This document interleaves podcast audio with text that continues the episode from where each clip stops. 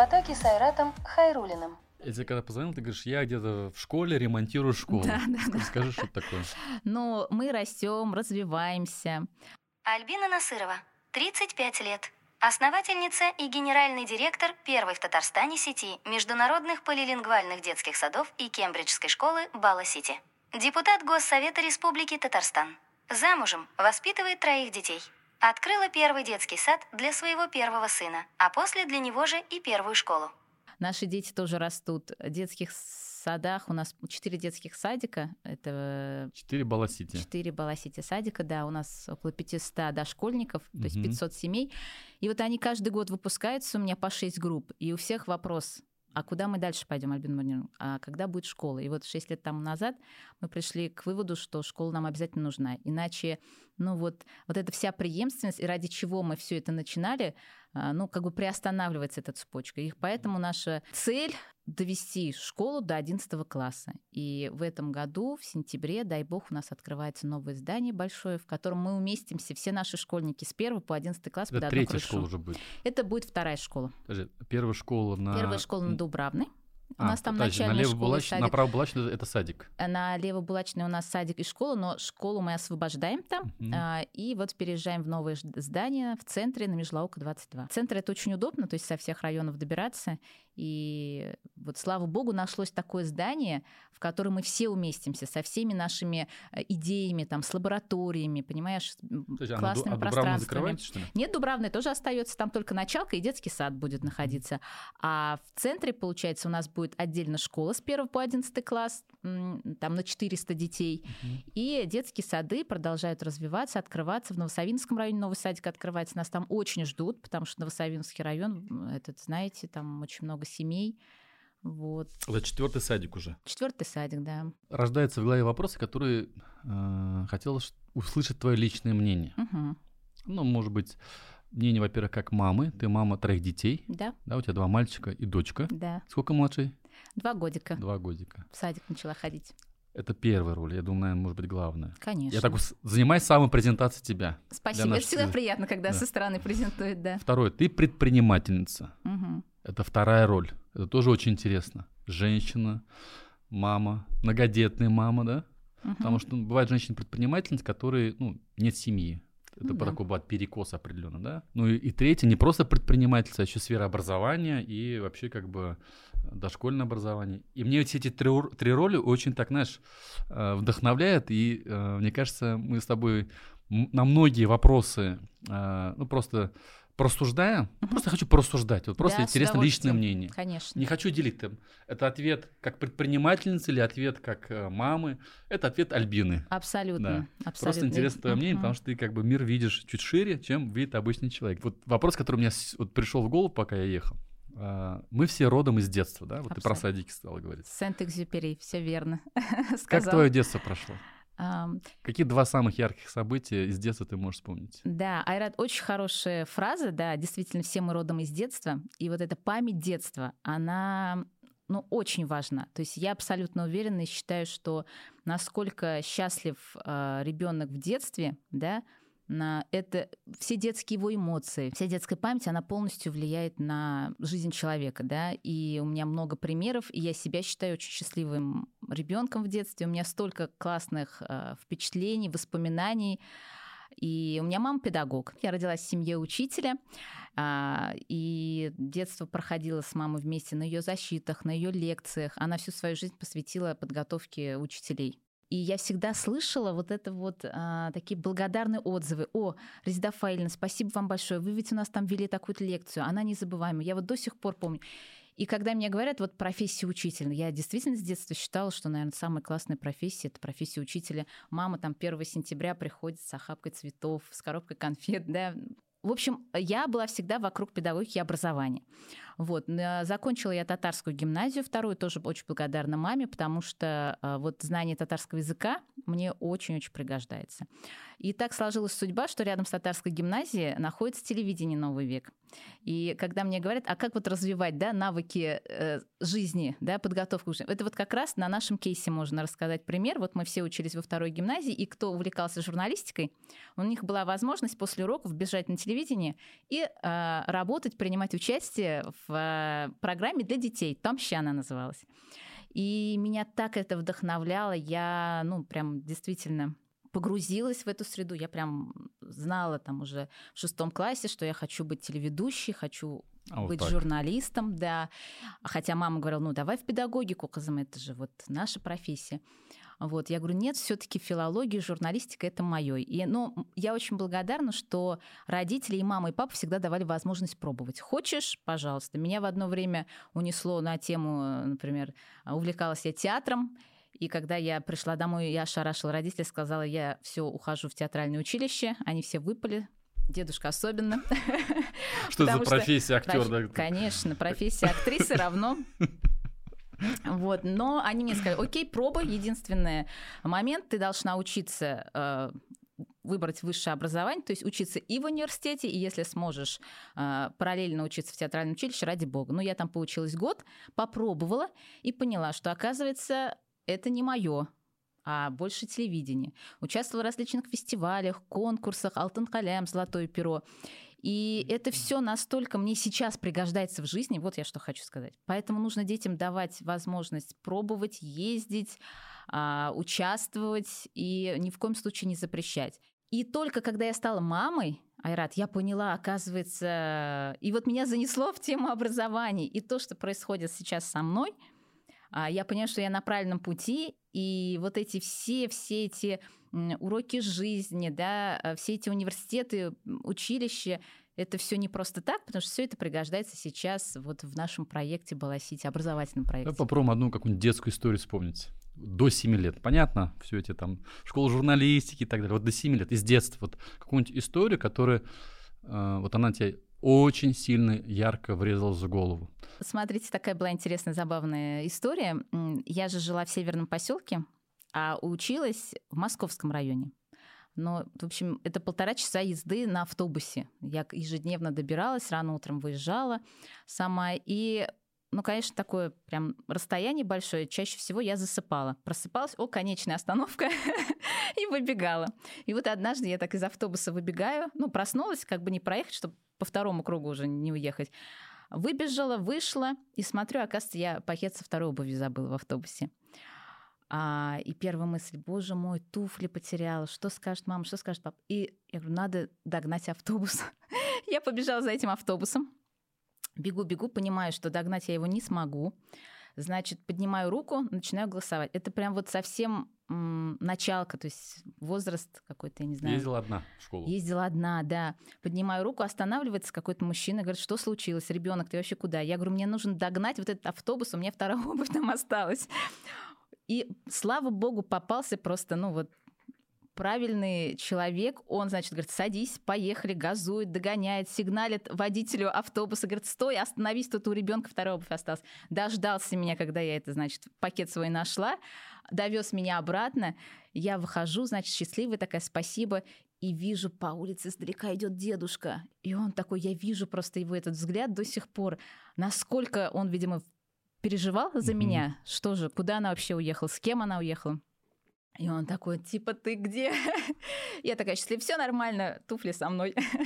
И сейчас я как мама уже анализирую, боже мой, думаю, как а, какое детство было веселое. А ты ребенка в первом или во втором классе бы отпустил бы одного в школу? Ой, на, на таких, на, на такие длинные расстояния, вот то, что мы, да, куда мы ездили, наверное, нет. А что изменилось? Это стало не так безопасно? Раньше не так было... безопасно, не так безопасно, ну, в, в ключе вот этих всех, наверное, последних событий. А, мне или, страшно. Или наоборот, или может дети сейчас не самостоятельные. Я вообще за то, чтобы... Столько камер везде стоят. Уровень преступности, если сравнить там 90-е годы и сейчас, уровень преступности объективно ниже. Количество убийств меньше, количество разбоев меньше, количество объективно преступности стало меньше. Угу. Но почему-то у человека есть ощущение, что как будто небезопасно. Ну, вот мне как маме современной небезопасно. Хотя я прекрасно понимаю, что очень нужно развивать субъектность, инициативность ребенка, самостоятельность ребенка, да, чтобы он сам вот через эти терны все это проходил. Мы даем, но, наверное, а, не столько, сколько давали нам в свое время. Мгм. Ты в детский садик ходила? О, это прикол. Я в садик не ходила. А, не ходила. Все, значит, ты свой гештальт закрываешь. Я- Строю Бала-Сити. Да, я в садик не ходила, и, но у меня был очень хороший дедушка. э, Он прям вышел на пенсию раньше времени и сказал, хорошо, внучка не хочет ходить в детский сад. Я пробовала, меня пробовали отдавать. И воспитывалась я в таких семейных традициях. Бабушка, дедушка меня воспитывали. Если у родителей есть выбор, допустим, отдавать ребенка в детский садик не отдавать, как ты считаешь? как Конечно, лучше? отдавать. Ну вот, например, на моем примере я тоже хочу сказать, я не то, что сидела дома с дедушкой до первого класса, а, мною занимались, и причем очень активно. Тогда были эстетические клубы, да, вот эти ДК всякие, как Алиша у нас сейчас, да, э, детские образовательные центры. Меня постоянно водили, занимались и кружок эстетики, и музыкалка, и все, и уроки музыки у меня были с маленького дошкольного возраста. Поэтому, конечно, нужно развиваться. Это не... Вообще в целом, да, э, когда говорят, что ну вот главное это началка, вот фундамент нужно получить и найти правильного, хорошего учителя, и вот от началки дальше идет судьба ребенка. Началка, Миша, первый класс. Первый класс. Я считаю, что вот фундамент и основа это как раз детский сад. Почему? Ну, потому что возраст психологи, все ученые уже доказывают сегодня, что от 3 до 5 лет это вот тот самый возраст, когда активно развивается мозг ребенка. И в этом возрасте нужно а, максимум уделить внимание. У нас большое количество примеров, Айрат, когда а, вот э, начинают водить, и мы видим какие-то проблемы у ребенка, задержка речевого развития, там, может быть, да, еще что-то. И мы начинаем вот именно в этом возрасте исправлять. И в школе уже у этого ребенка не будут такие проблемы, которые мы видим сейчас сплошь и рядом. У каждого второго ребенка в начальной школе проблемы там зеркалит, пишет, да, а, в обратную буквы. Дисграфия, дислексия. Это ведь все связано с тем, что вот в дошкольном возрасте родитель не обратил внимания, не уделил этому внимания, может, этой даже, проблеме. он, может, даже не понимает, что... Может быть, и не понимает, да, ему не подсказали в какой-то момент. А можно было бы это все уже а, отработать на профилактику и отработать эти все проблемы. Поэтому а, я вот всем родителям, которые меня слушают, настоятельно рекомендую. Обязательно нужно отдавать в детские сады, а, где есть логопеды, где есть нейропсихологи, которые увидят и поддержат и разовьют. Можно дальше да, решать эту проблему в процессе начальной школы, но э, процент вот, э, результативности будет гораздо меньше, потому что вот этот Мгм. от 3 до 5 лет это самый классный возраст. И в плане э, обучения языкам мы же не просто так с дошкольного возраста начали. Вообще Корней Чуковский, знаете, как говорил, что дети к 4 годам языковые гении. Он самый известный детский публицист, Да. и к его творчеству никаких претензий нет. Но вот к его книжке «От двух до пяти» можно поспорить. Он Ну, не клинический психолог, ну, чтобы какие-то выводы делать. У нас тут много, а, много материалов. А, После трех уже поздно есть, да, японского известная психолога японская книжка. известного, да. Как, Но- кстати, тебе книжка? Но я согласна с тем, что вот нужно обратить внимание на ранний дошкольный возраст. Сейчас э, я думаю, что вот мир меняется, и, кстати, в России а, сейчас первая ступень раньше считалась начальная школа, а сейчас на законодательном уровне первой ступенью считается дошкольники, э, детский сад. А, Есть научная теория, теория привязанности. Мгм. И научно доказанный факт, что ребенок, а, если отдают его в детский садик, отдают детский Мгм. садик, вот есть метаисследования опубликованные, да, у них уровень кортизола Мгм. выше, чем у тех детей, которые в детский садик не ходят. Это Мгм. первое. да. Так. Мгм. Сейчас на- я хотел твое мнение услышать. Да-да-да. Это первое. Это все, вот исследование есть. Второе. ребенок а, может самостоятельно проводить время без родителей, согласно теории привязанности, только тогда, когда ему исполнилось 5 лет. Соответственно, когда ребенок в 3 года уходит в садик, он получает психотравму. То есть его психика не готова, чтобы 8 часов быть без родителей. Здесь все очень зависит от среды, в которую он попадает, от людей, которые его окружают, и от мамы, от родителей, которые его ведут, и как они его подготовили к детскому саду.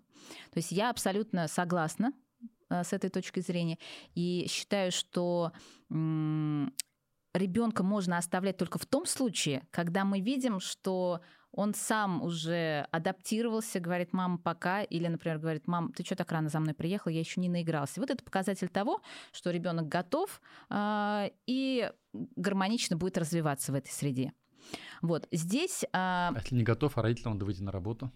Здесь Что нужно делать? найти а, такую волшебную фею, воспитателя, который сможет создать, сможет в игровой форме. Это же дети очень быстро переключаются в этом дошкольном возрасте. Их надо так увлечь, его так нужно отвлечь от мамы, э, в игровую среду включить, чтобы он, ну вот, а, легко включился, адаптировался и на какое-то время забыл.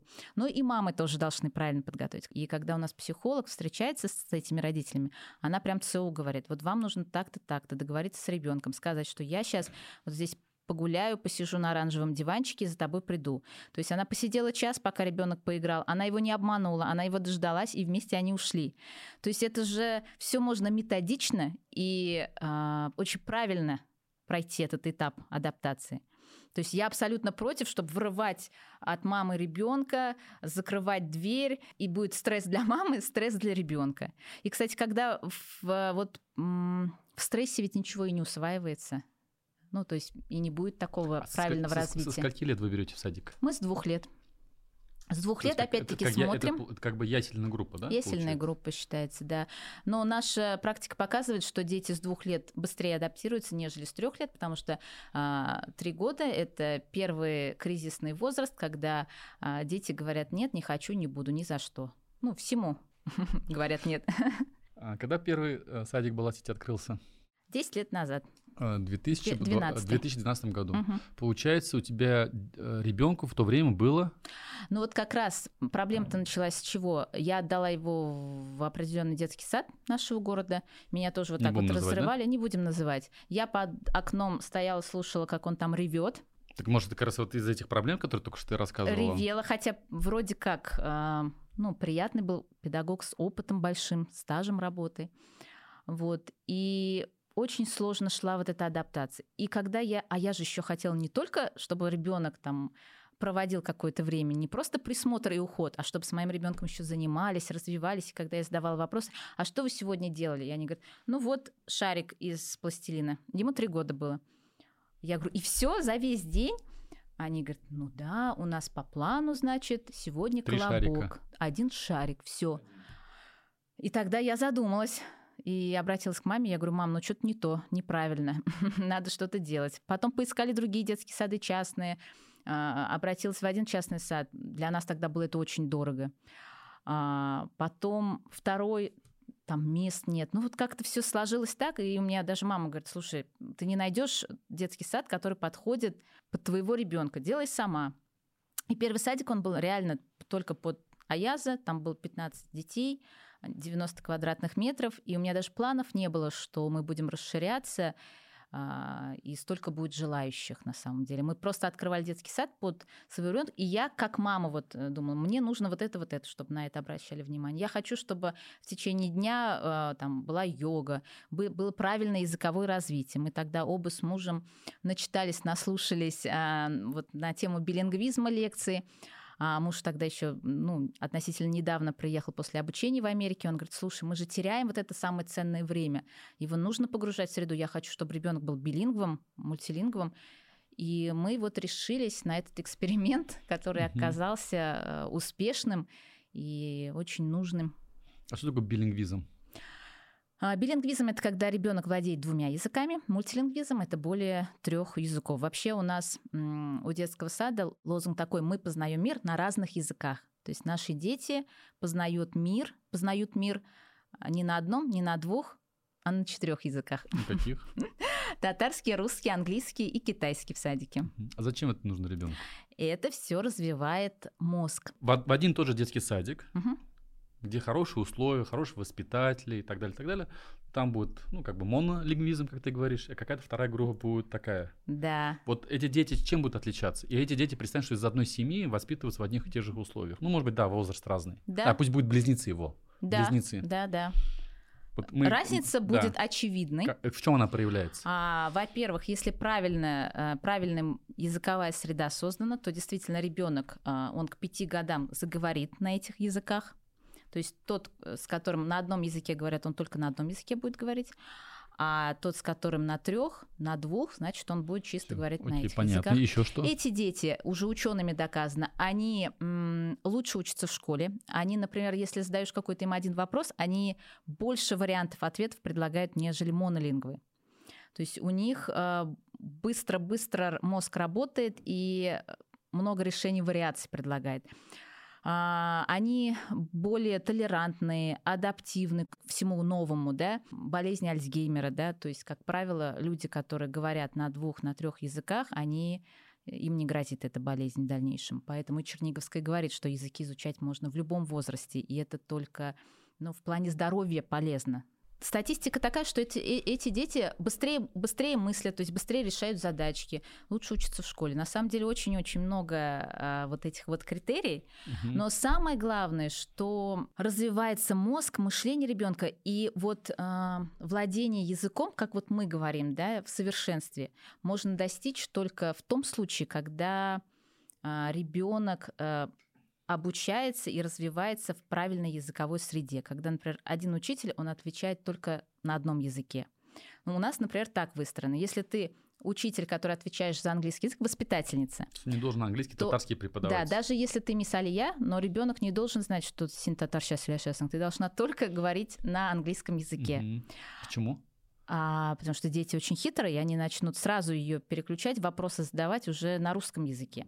А зная, что мисс Алия не ответит тебе и не поймет тебя на русском, ребенок понимает, так, значит, с мисс Алией мне сейчас надо попросить как-то игрушку, я должен на английском. И он переключается. И он даже сам не понимает, что он, ну, идет какой-то процесс обучения, да, то есть это естественный процесс, и он начинает говорить. И у нас родители очень приятно всегда удивляются. «А, надо же, мой ребенок там, значит, начал включать английские слова. Да, например, говорит «пинковая юбочка», give me a cup of chai. Да, вот эта игра начинается с слов, это нормально, хотя многие переживают, что а это... Как будто э, путаются языки в голове. Да, ребенок начинает играть, то есть он э, чувствует, да, что вот эти слова он знает.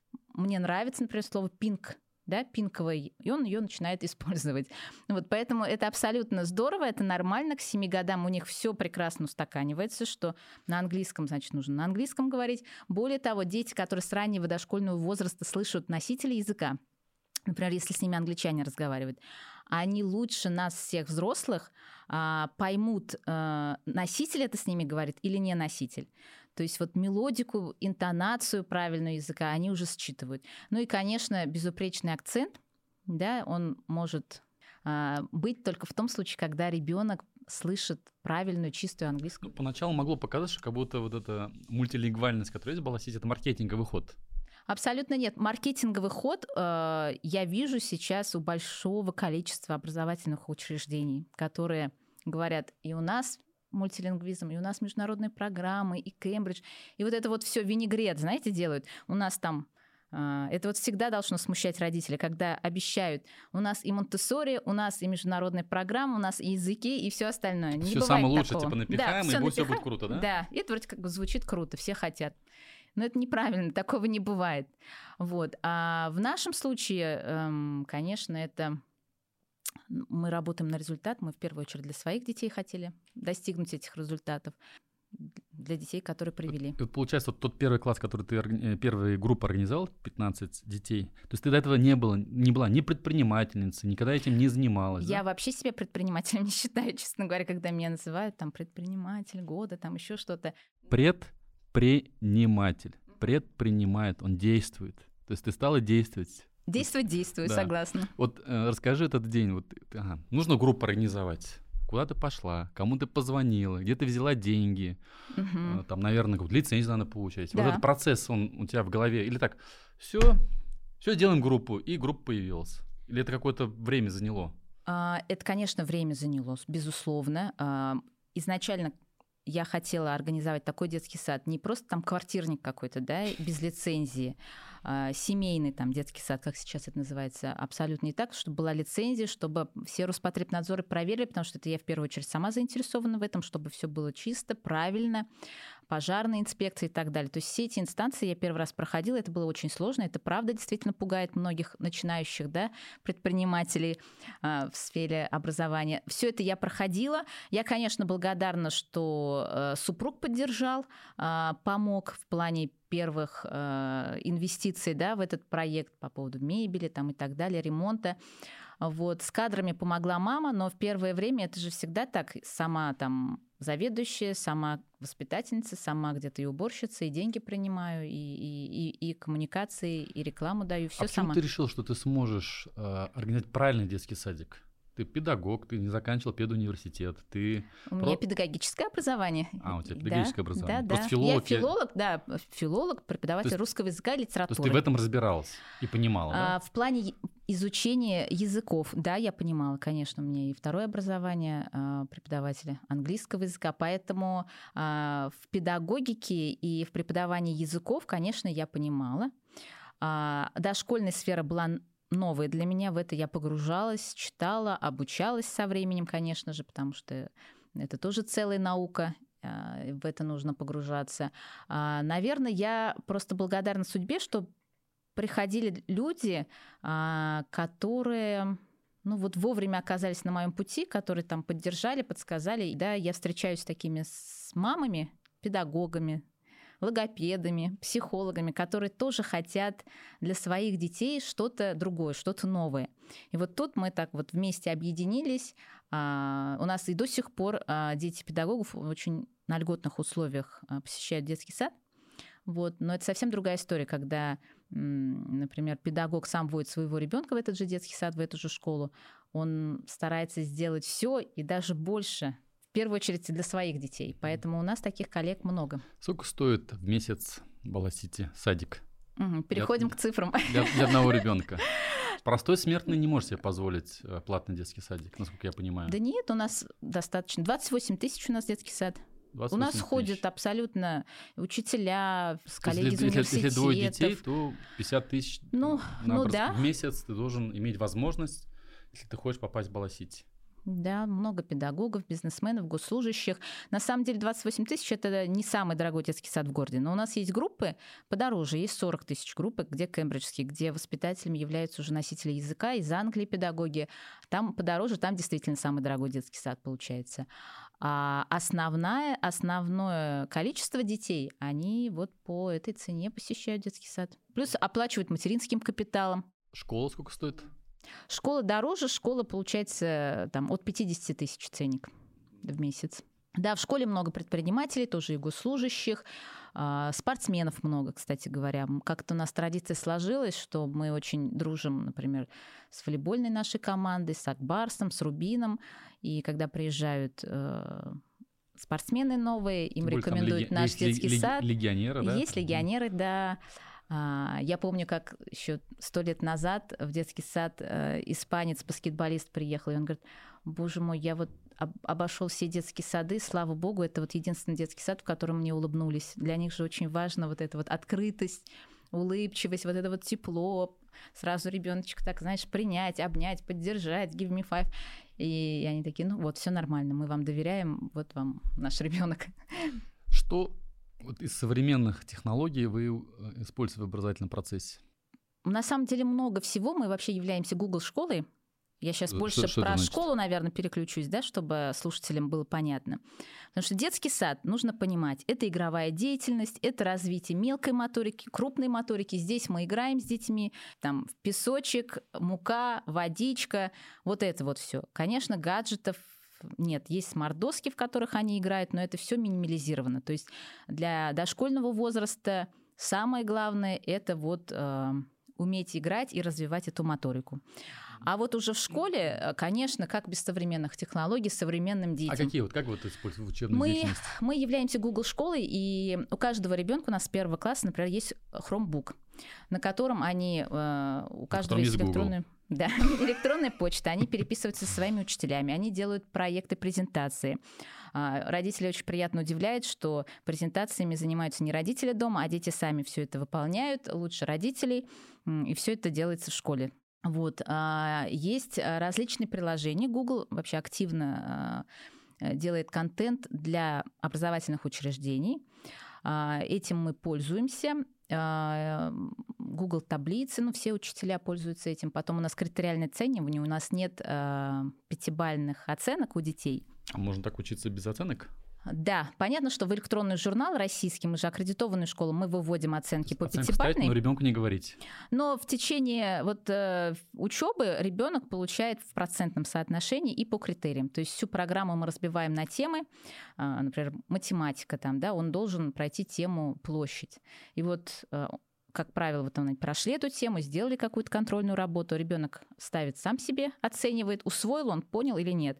А, ставит учитель, и он видит, ну вот на этот момент, там, допустим, 15 сентября, он усвоил там на 70%, он потом переписывает, и говорит, да, все, вот теперь я понял. И учитель говорит, вот ты 20-го переписал, написал, вот теперь ты там на 100% решил. То есть нет такого страха, что все, я сейчас тройбан получу, и это выйдет, повлияет там на мою всю жизнь, там, на четвертную оценку. То есть не бояться делать ошибки, это очень важно. Может, как раз наоборот, ребенок должен быть толерантен, надо оценки ставить, получил двойку. Так он ее видит, ну но и он все, ее... как бы, какие проблемы? Наоборот, он- он может с детства надо приучать. К Нет, этим двойкам, тройкам, пятеркам. Ну, он видит, Зачем но мы это пытаемся не как будто- приговор. Знаешь, Айра, как будто мы пытаемся избежать вот этой действительности, реальности. Ну, Оценка есть оценка. Нет, это действительно объективная оценка, это обратная связь ребенку, но в процентном соотношении. И получается, ты усвоил и не, или не усвоил, но это не приговор к тому, что ты получил сейчас за эту тему двойку, и ты уже у тебя нет возможности дальше Ну и будет тройка э, тоже не приговор. а, не будет времени там ее исправить, понимаешь? То есть есть определенное время, вот там модулями они идут, и у тебя есть возможность исправиться, понять. И вот нет вот этого, знаете, комплекса. У меня даже родители, дети, которые из других муниципальных школ переходят, для меня всегда это успех, и приятно слышать, когда ребенок Мгм. говорит, такой был стресс, ну, ребенок считал, что он точно не математик там, и все. И тут вот он просто расслабился, и раскрываются у него способности. Он начинает любить предмет. Здесь такой момент э, кадровый. Люди, от людей очень много зависит. Учителя это же это те люди, которые вдохновляют. И если действительно у тебя такой учитель, ну мы с- на примере с тобой тоже можем сказать, выбор профессии тоже. Вот у меня был сильный учитель русского языка и литературы, сильный учитель татарского языка, татарской литературы. Меня всегда тянуло в филологию, в языки. Но я помню, например, своего учителя ИЗО, который там ставила тройки из-за того, что снегирь не такой красный, как там должно было быть. И для меня, когда я выбирала учителя ИЗО для своей школы, я прям загонялась на эту тему. Я говорю, мне нужен такой учитель, который, Что все, все снегири были хорошие у него, да? ну, чтобы, развивал креативное мышление, чтобы не загонял в эти шаблоны. Это что тогда? Каких, как, как- какое будущее? Где тут у нас а, крутые архитекторы, дизайнеры, которые могут что-то придумывать? Мы же их будем глушить на уровне вот как раз самого возраста фантазийного. Ну, как раз есть и соответствующий как бы э, подход, что садик и школа, она всех уравновешивает, она как бы в эти рамки загоняет. И поэтому сейчас появилось семейное образование, дети учатся на дому, в садик не водят, на все там по расписанию. Просто садики, школы все очень разные. С одной стороны, Айрат, я знаешь, как считаю, что как бы это, наверное, хорошо, что есть там вальдорская система, монтессори система, есть где соки выжимают в школах там на результат там, да, 24 на 7 зубрежка, синяки под глазами, и это нормально, и родители счастливы, и ребенок считает, что это классная школа, да. То есть, ну тут право выбора, когда дальше, это всегда хорошо. И когда родители приходят, например, в наш детский сад, в нашу школу, мы сразу стараемся говорить, вот у нас ценности такие, у нас вот такие учителя, мы на это обращаем внимание. Если мы вам подходим, welcome, а кого-то, ну, то есть кому-то другие школы рекомендуем. Я знаю многих родителей, которые детей в школу не водят, и все на семейном образовании. Что ты им можешь сказать, почему они должны прийти или к тебе, или в муниципальную школу? Какие бы аргументы ты им сказала бы? Или наоборот сказать, ну окей, пусть будет так. Это очень большая ответственность. Я, у меня скепсис на эту тему есть, потому что... То есть нанимают они репетиторов, там педагог приезжает прям домой, я так понимаю. видимо. Ну, Может разные где-то- истории Где-то есть. онлайн учатся. Где-то родитель превосходно с этим справляется. У меня есть кейсы, когда действительно там ребенок, например, спортсмен. Понятное дело, что у него просто физически времени не хватает. У них ставка на высокие достижения в спорте и академические знания в плане образования. Ему даже эффективнее просто изучать в индивидуальном порядке с хорошим репетитором с хорошим педагогом. Все, он это догоняет, он сдаст м, на хорошие оценки там ОГЭ, ЕГЭ и дальше. Но он крут в спорте, он прям 24 на 7 тратит свое время, силы на это. Это хороший кейс, и родители правильно сделали. Но есть родители, которые просто какой-то тренд стал, мода стала, да, Да. что ребенок не хочет в школу, ну пусть сидит дома. Ну, это личность. Вы же тоже А, лично развиваете. Но мы личность развиваем, но Ребёнок какая я личность? я не- Без труда не выловишь и рыбку из пруда. А где вот эта грань? Вот эту грань нужно соблюдать. Говорит, я не если- хочу в школу, если я не расслабон- хочу сходить в садик. Это, это очень плохо. Нужно найти такой садик, в который он будет ходить. И потом э, есть слово же, а «надо». мнение ребенка. Есть слово. «надо». Где-то, если мама а, не берет ответственность на себя и вот так вот в свободном плавании оставляет, и ребенок типа сам всему научится, сам найдет эти материалы, конечно. Нет, он сам не найдет, то есть нанимать репетиторов, и- и, образование идет, идет, Ну вот у меня дому. были э, прям кейсы, примеры, когда из семейников приходят к нам на диагностику. Я считаю, что это просто педагогическая запущенность. У меня прям пишут А что, ну, что, что- спецзапущенность. То есть ребенок не умеет, а, нет усидчивости, он не может усидеть, на, просто он не научен этому. Он не, он не слышит, учитель ему говорит, например, да, а он привык, что вот так вот в индивидуальном порядке только с ним работает. Вот в группу он сел, он отключается. Учительница ему говорит на, на весь класс, а он в отключке. А он привык, что ему только вот так вот на ушко шепчет и вот руку держит. Вот, а, вот эти вопросы. Работать в команде. В конце концов, все мы работаем в командах. Ну, Во дворе он вышел вечером Умеет футбол поиграл. договариваться. А есть вообще дети, На которые детской площадке он договорится и, вечером. и на детской площадке не договариваются, не выходят. так, да? Слишком бывает, знаете, чересчур оберегают там детей.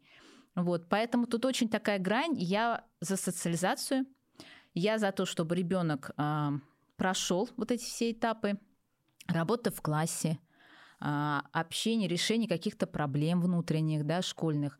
И, и потом, ну окей, вот это вот рядом твоя школа тебе не подошла, есть огромное количество других школ, муниципальных, я имею в виду, я сейчас даже не про частные, где очень хорошие учителя начальных классов работают.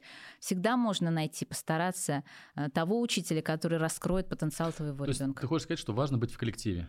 Важно быть в коллективе, социализация очень важна.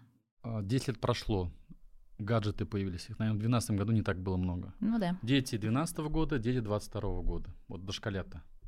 Влия- Влияние ты чувствуешь гаджетов, интернета? Да, конечно. Как это проявляется? Конечно, им всем интересно, им все нравится. Э, Все задания, которые связаны там с какими-то приложениями, они на лету это все делают. Это круто, но тут нужно просто тоже знать, наверное, меру. Мы в своем случае, например, ну, телефоны мы не разрешаем. Они у нас на входе в школу складывают в коробочки все свои телефоны и идут на уроки, потому что отвлекает это минус зрению, потому что сейчас очень у многих э, проблемы, да, садится зрение.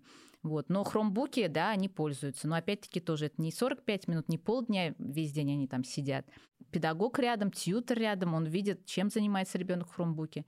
Вот. Но а, без технологий современное образование и интерес к современным детям, он невозможен. Поэтому а, у нас, в принципе, и международные учителя, и наши русские учителя, они все так или иначе пользуются и включают различные интересные задания в уроки. Ну вот даже, например, последний пример литературы.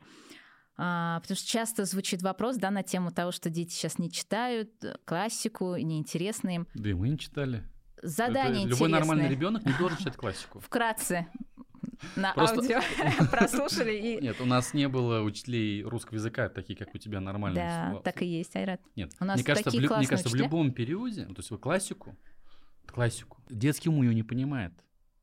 Я как, как согласна, можно что читать как- Достоевского в школе? Как можно Толстого читать в школе? Я это не понимаю. Я не знаю, это правильно или неправильно. но это- Толстого можно. В школе читать? Ну да, Война и мир? Ну почему «Войну и мир»? Другие произведения мы, у мы же него. изучаем войну и мир в школе.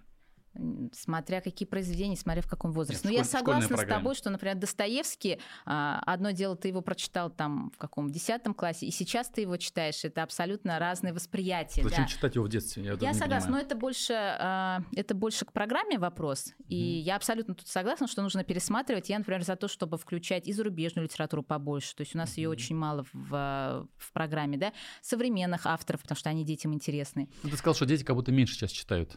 А, Якобы. Но это вот все говорят об этом вокруг. Мгм. Прям звучит, что дети плохо говорят односоставными предложениями, там речь не развита, потому что мало читают и так далее. Можно интерес пробудить. Это вот все зависит от технологий интересных. Например, последнее задание она им дала а, создать страничку. Евгений Онегин читает. Мы сейчас все купили, всей школы идем на постановку Вахтанговский театр привозит Евгения Онегина. Да. Мы как раз готовимся все. И они прочитали Евгения Онегина. Э, Значит, такое интересное задание, да? Создать ВКонтакте с- страничку Евгения. Какой он был? Как ты его представляешь? Опиши. Вот, то есть тут, ну, такой интересный заход. И дети подключаются, включаются. Потом вторая история мне очень понравилась. Они делали, проходили Чехова, и взяли короткие рассказы. Кстати, хочу сказать, что это прям вот не чистая программа, что вот должно быть обязательно прочитано у Чехова. Они взяли сами uh семь произведений, семь рассказов Чехова и сделали. Сейчас дети, вы знаете, все интересуются японской литературой, японскими, японским искусством, аниме. аниме. И, значит, они комиксы создавали. Комиксы эти в японском стиле называются манго. В стиле манго, значит, они на каждый рассказ Чехова создали вот эти вот комиксы. Это классно. Знаешь, как дети э, были вдохновлены? Конечно, они прочитали Чехова, все это нарисовали, презентовали. Более того, они заинтересовали остальных детей, понимаешь? комикс показали, а вот это вот такой-то рассказ. Те говорят, о, дай-ка почитать, слушай, надо почитать, так интересно. Потом мы приглашаем современных авторов. А, недавно у нас была Логинова а, они читали ее произведение, она приехала из Санкт-Петербурга, встретились. Это же круто. Но вот в моем детстве uh-huh. с современными авторами встречаться, обсуждать, анализировать, и она такого приятного впечатления осталась. Надо же, говорит, такие глубокие вопросы задают. Вот это вот все очень вдохновляет детей. Про технологии. Да, это Уч... тоже технология. Учебник или электронный учебник в форме планшета для школьника? Что, ты, что бы ты выбрала? А, я за вариативность и за то, что и то, и то можно использовать. Вот, э, мы так и делаем на самом деле. Очень много у нас в PDF материалов. Более того, например, зачем, задание зачем у них нужен есть... бумажный учебник? Ну, где-то кому-то нужно Зачем? в руках подержать. На каких-то ну, учебниках они пишут они пишут. Хотя я, мы были в Финляндии в начальной... Да, можно, можно, да. Были в Финляндии, там уже в начальной школе вообще практически у них нет тетради, они все пишут на таких айпадах, тоже с карандашами. А, тоже есть, но здесь мои коллеги российские скажут, Альбина Мунировна, надо руку поставить, правильное письмо и так далее. Это, кстати, правильное письмо, э, это ведь тоже развития мозга. Поэтому здесь мы вот в меру. Да, мы изучили опыт коллег из Финляндии, из Сингапура, из Китая, из Англии, из Америки. Да, это классно, технологии нужны, айпадами мы пользуемся, хромбуками пользуемся, но, но так, чтобы там 100% убрать тетради и книги, нет, потому что они тоже нужны. Есть такой феномен цифровой слабоумие у детей, у подростков. Слышал ты об этом? Это все началось с Южной Кореи. Угу. Да, там в Южной Корее, во-первых, 99% детей вообще носят очки. Mm. Там все в очках, uh да, я не знаю, с чем это связано, с гаджетами, не с гаджетами, может, они хорошо читают все. Uh-huh. Ну, цифровой слабоумие, то есть замеряет, условно говоря, какой-то параметр, не знаю, допустим, IQ, там, эмоциональный интеллект, да. и смотрит, у тех, кто больше времени проводит в гаджетах, uh-huh. у них просто уровень интеллекта ниже. Ну, я, я соглашусь, вполне такое может быть, поэтому этого нельзя допускать, нужна во всем мера, во всем нужна может, золотая. Вообще, может вообще нужна золотая. Это? Нет, исключить Пусть он ни в коем корпит, случае нельзя. Идет в библиотеку, собирает материал. Но это та же библиотека, просто надо ну, как бы правильные задания давать. Просто это касается да, да, не, не Кореи, это касается вообще все, всего глобального человечества. Да, да, да. Ну, тут, конечно, я просто считаю, что нужна мера, золотая середина. Ну, просто смотри, мы, мы ребенку руль от автомобиля не даем. Ну, Штурвал да. тоже не даем. А почему да. мы им даем гаджет и планшет? Но мы даем порционно, то есть это не, я не, не всегда, я да, в вообще целом. в целом. Вот мы же просто и видим у детей э, даем... просто поголовно там, там годик, он, же, он телефон уже там умеет разблокировать, заблокировать, да. там мультики смотрит. Они. Да, да, ну я, например, все категорически... смотрят мультики. Категорически в самолете, в кафе, это просто же они да, вот так все да, сидят. Да, это бич. Папе, маме, наверное, хорошо, а он там, mm-hmm. как сказать, все внимание туда переключено. Да. Что с этим делать? Но это все неправильно. Мне кажется, этом... родители это не понимают. Большинство. Родители не понимают, потому что это удобно, комфортно. Родители все заняты, да, родителей тоже можно понять, но здесь нужно почаще говорить родителям о последствиях вот. И а, где-то, если в какой-то момент не запретить, не убрать, не спрятать там это все дело, в конце концов. Как можно запретить? Он же берет, копирует родителя. Да. Как можно запретить, если родитель сам использует Да, э, поэтому надо, надо какие-то правила внутренние, семейные придумывать. Вот какие правила Там есть? после... Ну, у нас один день, один язык правила есть, например. Что значит? А, в понедельник Сегодня говорим татарща, только на китайском языке. Понедельник татарща, вторник английский, там среда русский. Прям дома? От Дома, и до. Да, прям вот, вот от и до. Ну, стараемся. Я не могу сказать, что прям без нарушений. Слушай, Стараемся. они говорят, мама, отстань, что ты вот этот... Нас в школе так мучат этим языком. Ну дай нам разговаривать У дома меня по-нормальному. ребенок говорит, а, ой, лучше на английском, чем на татарском. Легче. А с гаджетами какие правила? С гаджетами, вот а, младшие, например, Саре, мы категорически по поводу телефонов табу, нет, мы а не если она даем. видит, просит, А на вид мы плачет? прячем, мы прям ругаемся, все, дети, там, убирайтесь, эти сразу старшие это по комнатам исчезают.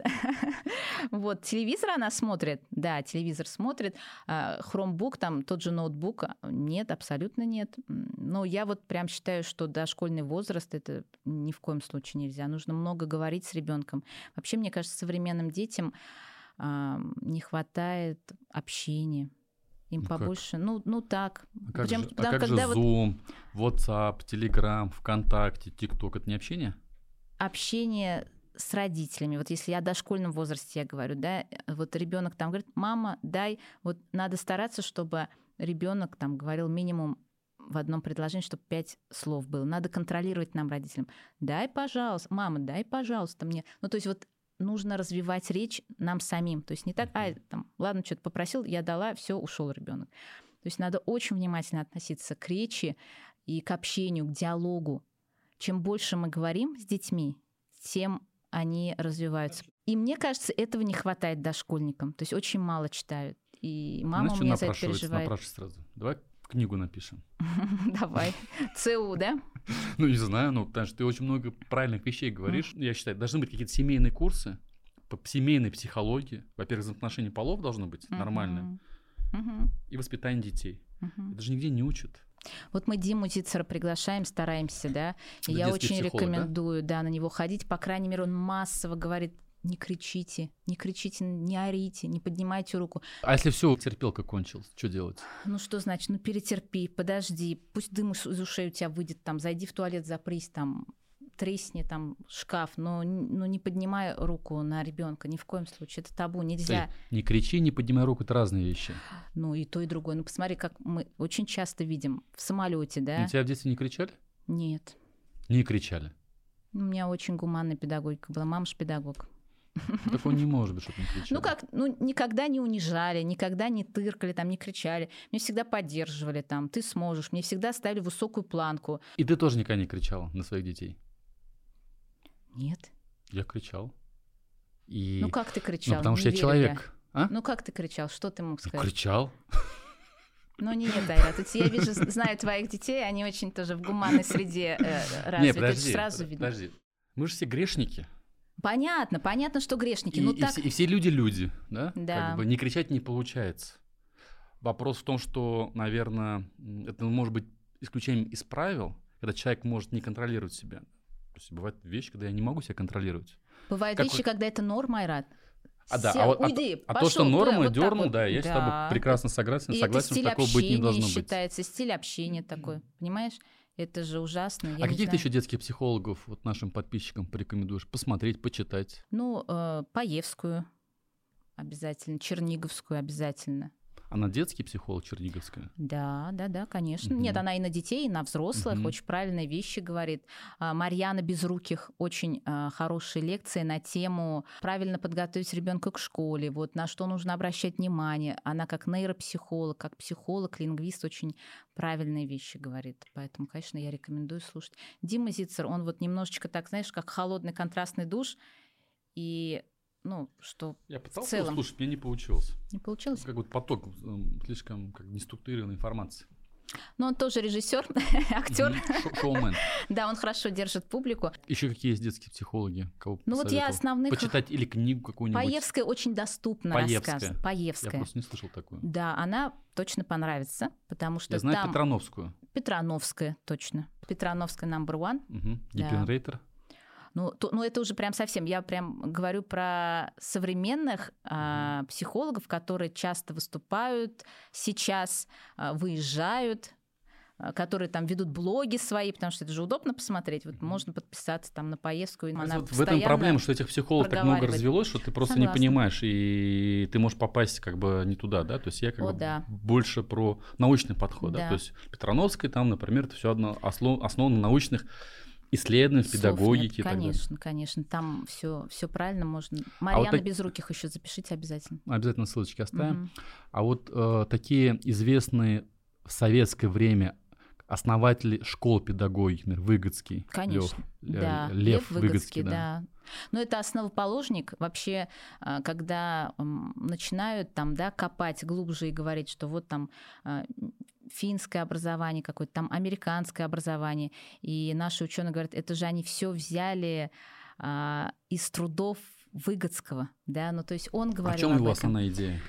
Вот Он А, основоположник какой вот этой модели?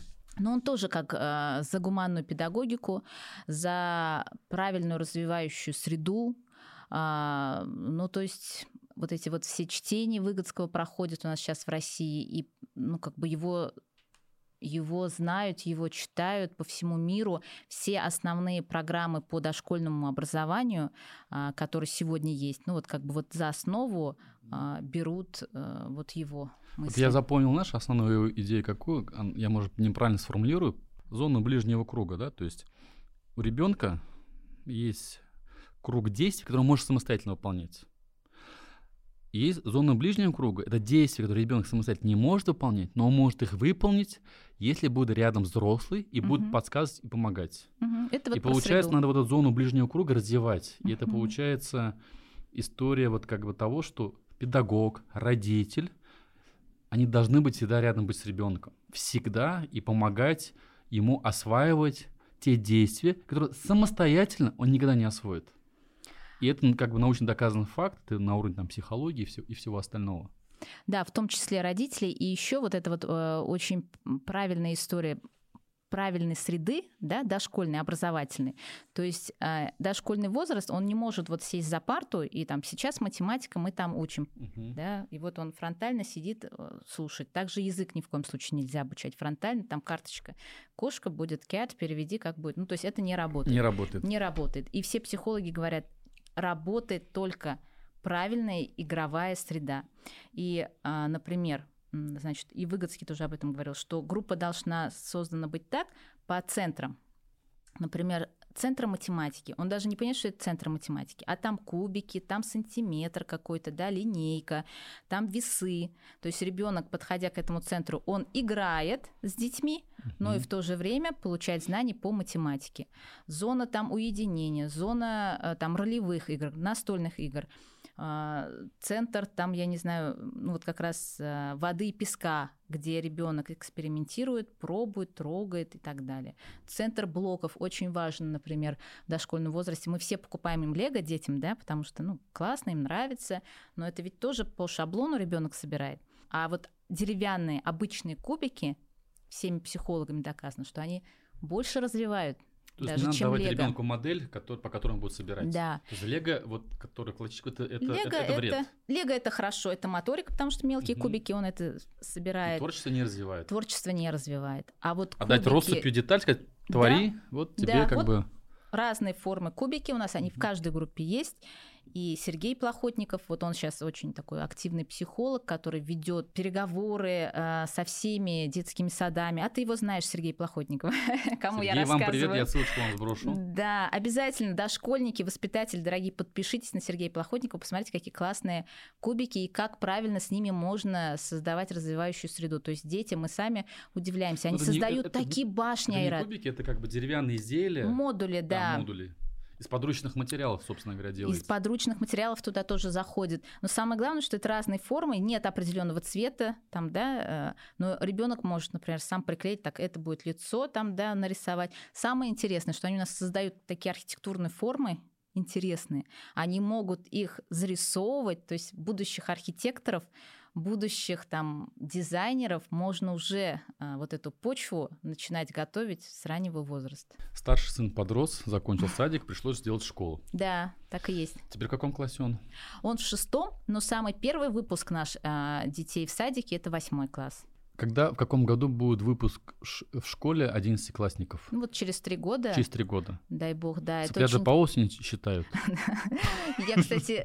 Нет, мы можем с тобой рассуждать Ну да, и под выпуск. Да? да, мы очень ждем этого выпуска, потому что это будут результаты, это будут первые выпускники, да. которые получат два аттестата, российский аттестат и кембриджский аттестат. Мы ведь первые и единственные в Поволжье аккредитованная кембриджская а вся школа. эта история со всей спецоперацией с санкциями не повлияла на тебя? Слава богу, на сегодняшний день все спокойно. Кембриджский университет написал письмо нам, что мы продолжаем сотрудничество и э, продолжаем работу. Иностранцы... А если откажутся от сотрудничества, что изменится? Я не думаю, что они откажутся, потому что это Но огромное это возможность поступать количество... в зарубежные вузы, да? Это возможность. Понятно, что можно и без кембриджского аттестата, если ты талантлив, э, у тебя хорошая база английского языка, ты все это интервью пройдешь, но с аттестатом, конечно, легче. И это комфортно, тебе не нужно никуда уезжать, ты живешь в Казани родной и учишь, учишься по кембриджской программе, по которой учатся тысячи школ международных по всей стране. Это очень круто. Вот они написали в седьмом классе срез знаний по, э, по всем предметам. И мы отправили их в Англию. Англия нам прислала аналитику какой процент, ну то есть как мы, как наши дети конкурентоспособны, как они вообще рядом с другими детьми, в чем мы молодцы, а в чем не очень. И знаешь, в чем мы молодцы? В чем? В математике. Ура. Ура. Как раз у нас прошлый выпуск был с Алмазом, директором школы Унбер да. математик, программист, да. возглавляет школу. Вы знакомы с ним? Мы с ним знакомы, мы с ним дружим. И это к тому, что русская математика очень нужна. А когда получается, вот количество в качество переходит, когда мы, наши дети учат и кембриджскую математику, на английском языке они ее проходят, и на русском, а, получаются очень хорошие результаты. Это благодаря не только британской программе, но и нашей русской программе. И благодаря тому, что наши учителя смогли вот эту интеграцию сделать. То есть есть такие темы, которые, например, есть у нас, нет у них, а есть темы, которые есть у англичан, но наши, например, не проходят. Аналитика, там, статистика и так далее. Вот они скооперировались, два педагога, и детям дают этот материал. Я считаю, это очень круто. Что ты скажешь тем людям, которые скажут, Альбина Насырова продает наших детей за рубеж? учат английскому языку, чтобы они поступили в зарубежные вузы угу. и продают интеллектуальную элиту, лучших из лучших. Ни в коем случае. Нет. Ну как уж продают, так грубо на самом деле звучит. Ну пусть вот, чтобы немножко заострить внимание на эту тему. Да. Зачем нашим детям ехать учиться за рубеж? Они не факт, что, во-первых, все уедут. А опрос показывает где-то 50 на 50. Часть детей хотят обучаться в России, но хотят, чтобы их дети владели в совершенстве английским языком, чтобы у них не было комплексов при общении с иностранными там, там, коллегами, педагогами, да, чтобы они там продолжали бизнес родительский, например, который в России, но выходили на международный уровень, чтобы могли вести переговоры не только в России, продавать там, да, в зарубеж. И прям вот такую цель обозначили. Поэтому мы выбираем вашу школу. И нам ценно, что русская программа у вас в полном объеме, наши дети будут писать ОГЭ, ЕГЭ, и в то же время круто будут прокачаны в плане языка. И я считаю, это родители очень правильный выбор делают. Это как раз э, тот самый случай, когда ну, перестраховаться и в российский вуз твой ребенок может поступиться, и за рубеж. И здесь тоже у, у детей ну, право выбора Посмотрим, какой вуз они выберут. Это же еще не говорит о том, что они не вернулись. Ну, супруг у меня учился в Америке, он прекрасно себя чувствует в России и развивает бизнес в России. Поэтому я знаю большое количество людей, которые как раз обучились, вернулись. И очень классный проект «Алгарыш». Я считаю, что результаты этого проекта мы видим сейчас. А, с каким кругозором возвращаются люди, с каким опытом. Это же всегда идеи. Когда мы садик открывали, мы вообще не смотрели, что вокруг в Казани, какие садики есть частные, какие по России. Мы изучали опыт как раз-таки зарубежный, благодаря знанию английского языка. Я вообще всем, когда выступаю, говорю, работать надо локально, а мыслить глобально и смотреть, конечно, опыт международный. И когда родители мне, ну вообще коллеги спрашивают, откуда вам пришла эта идея? А вот как это вы так? Я говорю, так я просто много насмотрелась. Ну нельзя в своем казане-то вариться и смотреть на соседа, что он тебя тут делает. Альвин, ты много рассказал, что ты сделала. А что пока не удалось сделать в садике или в школе? Какие, может быть, мечты ты не реализовала? Сфера образования – это такая сфера, где всегда нужно ну, развиваться и обучаться, никогда нельзя останавливаться. У нас, на самом деле, очень много интересных еще проектов в дошкольной среде. Мы будем внедрять проекты. Мы сейчас тесно работаем с финскими садиками. И у нас есть проект, э, который мы будем внедрять. Это никого, ни у кого в России нет у себя в детском саду. Мы запустили, например, проект «Умные игры настольные». Этого проекта тоже нигде нет в России, в детских садах и в школе. Через игру в настольные игры развиваем Головоломки? головоломки. В целом разные-разные настольные игры из разных стран, они собраны в одну программу, которая развивает мышление ребенка, логическое, математическое мышление, очень хорошие результаты. Я бы хотела, например, этот проект масштабировать. Я бы хотела, чтобы во всех садиках Татарстана были такие настольные игры. И э, в планах э, у меня вот развивать этот проект. И вообще, как бы мне кажется, сейчас я на таком уровне, э, в котором и команда на таком уровне, когда мы готовы делиться и обмениваться опытом. То есть меня очень вдохновляют э, проведение мероприятий, семинаров для учителей города, республики.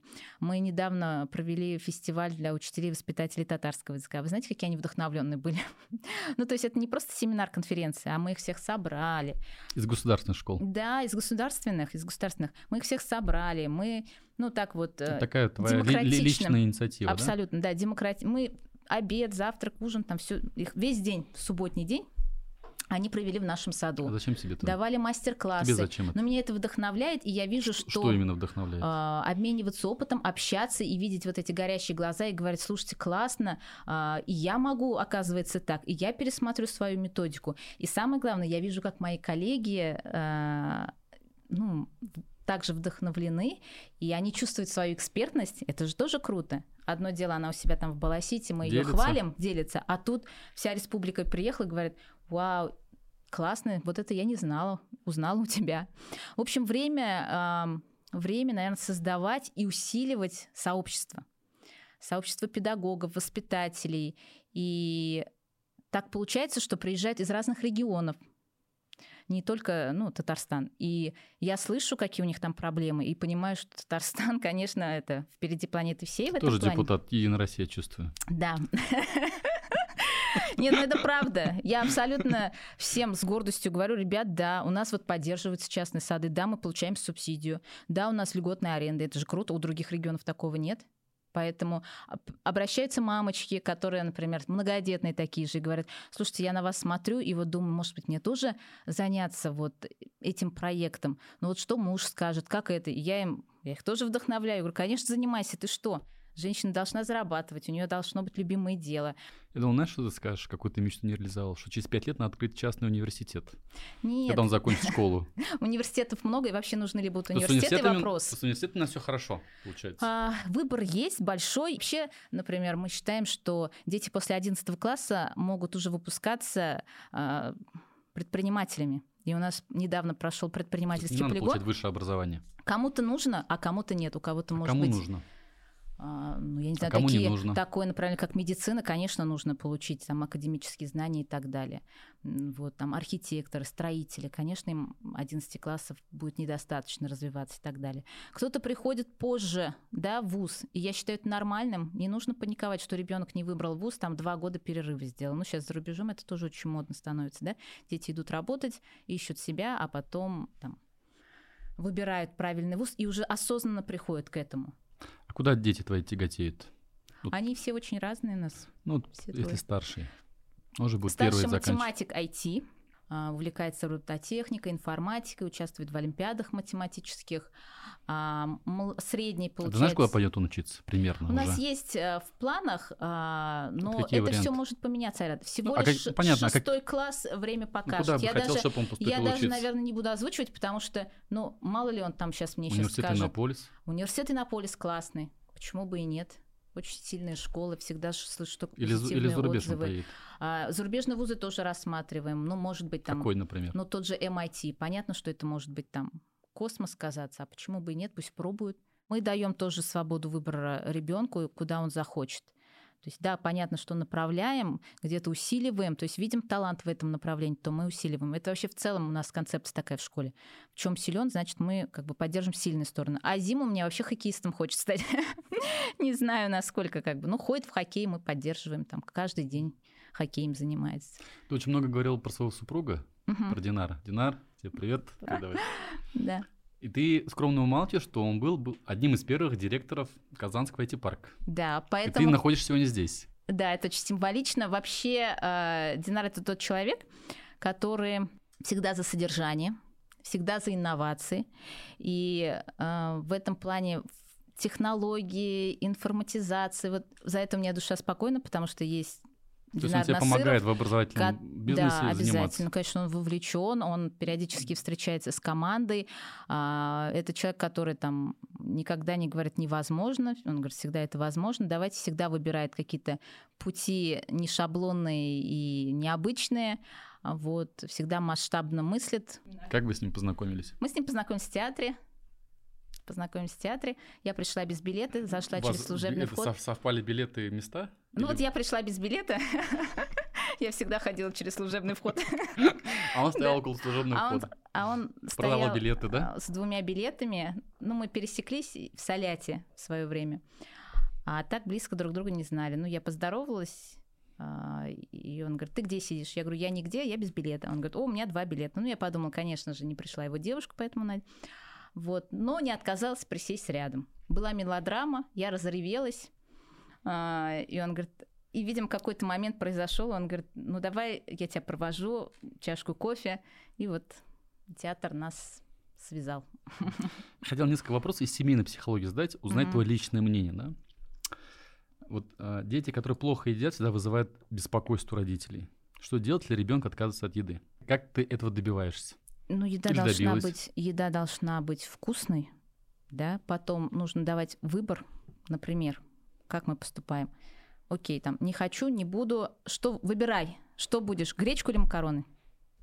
Он выбирает что-то, То есть не спрашивает, ты ест. будешь кушать или не будешь? Она говорит, гречку или макароны? Да, когда даешь выбор, он вроде как сам же сделал выбор и будет кушать. Это, кстати, работает история. У тебя трое детей. Как помочь жить троим детям дружно? Вот это ревность старшего, младшего и так далее. Нет, она есть. Мне кажется, это тоже к этому надо спокойно относиться. Какие-то, может, приемы, лайфхаки? Пять лет разницы между каждым ребенком. Все очень разные. Да, они родные, но интересы пока сильно разнятся. Поэтому вот это вот, например, такая прям сильная дружба появится чуть позже. Ну, у меня у самой так было с братишкой. То есть, ну, он мне всегда напрягал, мне все время, ну, как вот в нагрузку было. Вот давай по-простому. Дети дерутся. Мгм. Что надо делать в этот момент? Но мы запрещаем драться. Ну, нельзя ни в коем случае поднимать руку, драться. Мы их разводим по комнатам, там, по кабинетам, все. Ну, это же проблем не решает. Ну, запрет, они слушаются папу. Здесь, может быть, мама не сильно, потому что я так всегда очень Мгм. это мягко. А Слово папы всегда работает. Есть такое известное выражение, особенно в детстве, в дошкольном возрасте, мальчики не плачут. Да. Мальчики не должны плакать. Как ты считаешь? Ну, это абсолютно неправильно. Надо, наоборот, всегда говорить. а, Ты всегда можешь выплакаться, это нормально, и я всем мамам тоже рекомендую прям эту фразу из лексикона убирать, потому Почему? что это постоянно, когда одно и то же капаешь, то есть человек не может даже выплеснуть свои эмоции, а это все копится внутри, а потом это выплеснется совершенно а, в другом ключе, и эти, опять-таки, психологические травмы с детства, вот они начинаются с этого. Можно ли родителям целовать ребенка в губы, в губы и до какого возраста? Интересный вопрос задаешь. Но я, н- мы не целуемся в губы, в щечку. Это очень... Ну, мне как-то это все не принимается, когда я вижу со стороны. Как научить детей правильно общаться с деньгами? Или, или правильное отношение к деньгам? Да, это хорошая история. Мы в своем случае в семье выдаем, и это детям очень нравится, ходить в магазин, самим покупать, самим делать выбор. Поэтому какие-то небольшие денежки сколько можно давать, копить, э, ну, совсем От чего это зависит? Это привязано к какой-то системе? Нет, такой прям системы, что вот сделал то, молодец, получил 100 рублей, такого нет. Просто иногда там дети спрашивают, а дай, пожалуйста, денег, я хочу там сходить, да, мы даем.